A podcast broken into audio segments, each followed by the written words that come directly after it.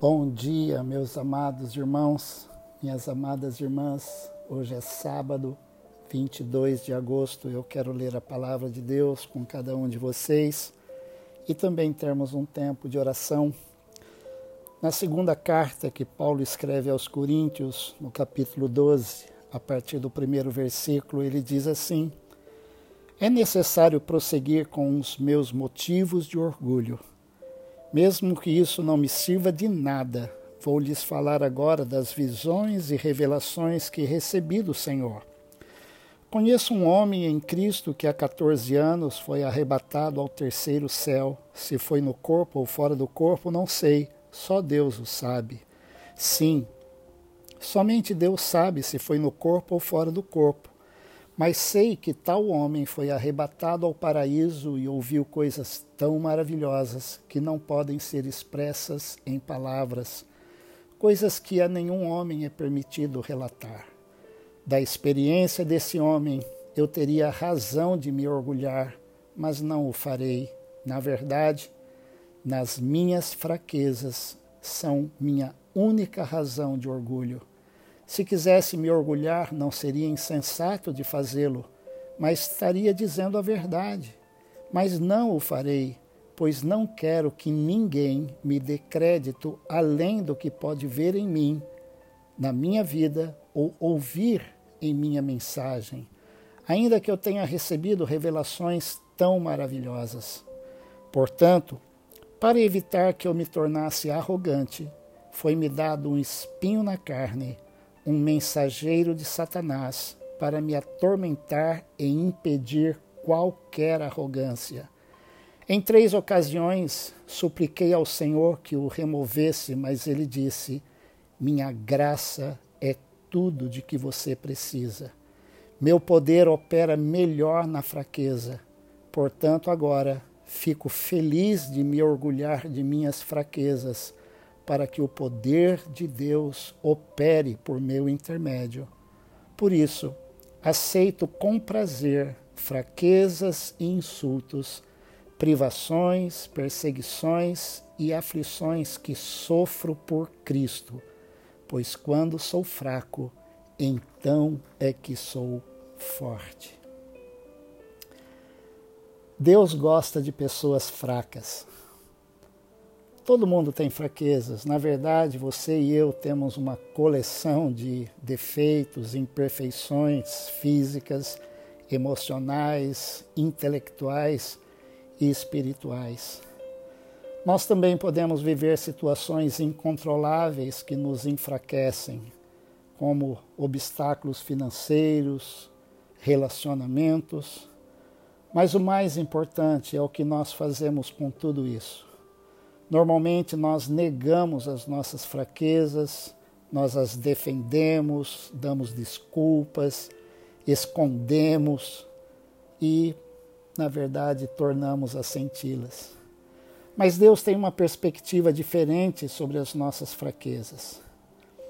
Nós imaginamos que Deus só gosta de pessoas fortes, pessoas que têm virtudes fortes. Mas Ele também gosta de usar as nossas fraquezas para a sua glória.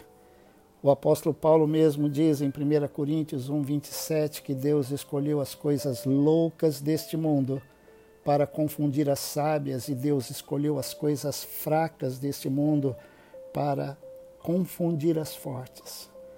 Nossas fraquezas não são um acidente. Deus permite cada uma delas a fim de demonstrar o seu poder Fraqueza é qualquer limitação que herdamos ou coisas que não temos como alterar. Nós não podemos mudar uma limitação física, como uma deficiência, uma doença crônica, a vitalidade baixa uma inaptidão. Cremos em milagres, é verdade, mas temos que conviver e teremos que conviver sempre com alguma fraqueza. Quando passamos, pensamos nas fraquezas da nossa vida, nós podemos ser tentados a concluir que Deus jamais nos usaria. Mas Deus não fica limitado por causa das nossas limitações.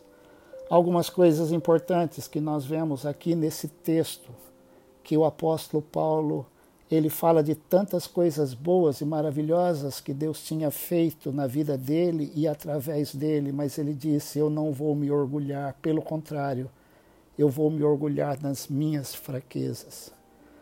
Algumas coisas que eu e você precisamos aprender com as nossas fraquezas. Primeiro é admitir as nossas fraquezas, reconhecê-las.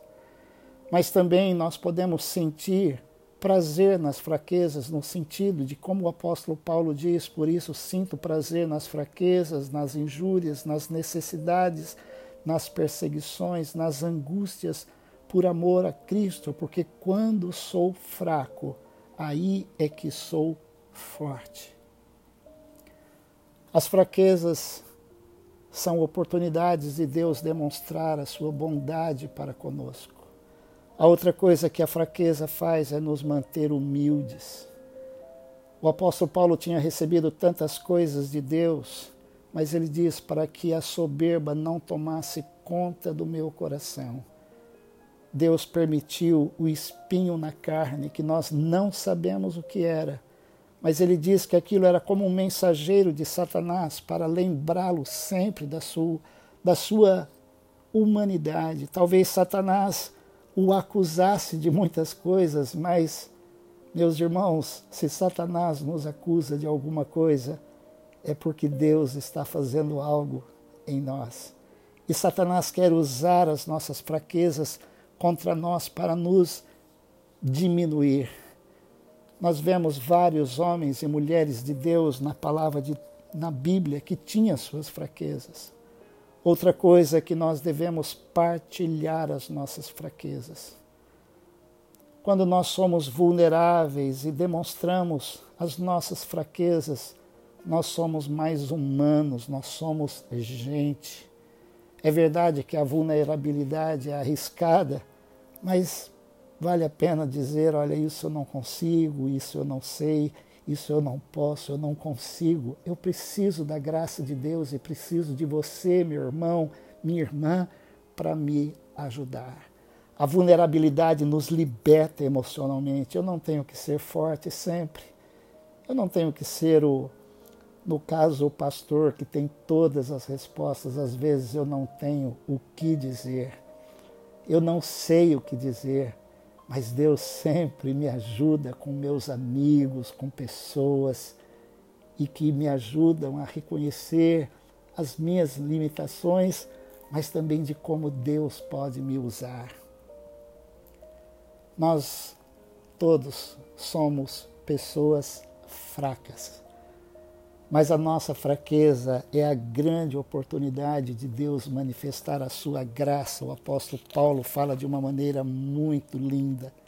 Eu fico feliz de me orgulhar nas minhas fraquezas, para que o poder de Deus opere por meu intermédio. Por isso, aceito com prazer fraquezas e insultos, privações, perseguições e aflições que sofro por Cristo, pois quando sou fraco, então é que sou forte. Vamos orar. Senhor Deus e Pai, nesta manhã, nós estamos todos diante do Senhor. Que bom estar com cada um dos meus irmãos e irmãs. Ó oh Deus, e nesta manhã reconhecer as nossas fraquezas. Nós as temos, muitas. Fraquezas que muitas vezes nos fazem chorar e talvez até achar que o Senhor nos abandonou, que o Senhor não olha para nós. Mas a verdade, Deus, é que isso nos humilha e nos humilha diante do Senhor. Reconhecendo, Deus, que por melhor que possamos ser, ó Deus, somos limitados e na verdade somos fracos, porque nós temos um Deus que é forte e nós podemos depender do Senhor. Livra-nos, ó Deus, de qualquer orgulho, de qualquer coisa ó Deus, mesmo dadas pelo Senhor, coisas maravilhosas, o nosso potencial, as nossas capacitações, mas nos lembrar sempre, como o apóstolo Paulo disse, que nós somos como jarros de barro. Ó Deus, para que a glória seja do Senhor. Abençoa a vida de cada um dos meus irmãos e irmãs.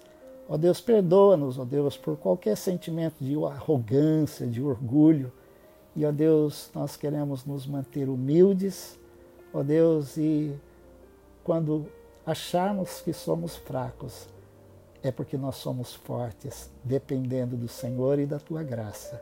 Nos dê um dia abençoado na tua presença, guarda-nos de todo mal e glorifica o teu nome nas nossas vidas. Em nome de Jesus, eu oro e agradeço. Amém. Deus te abençoe.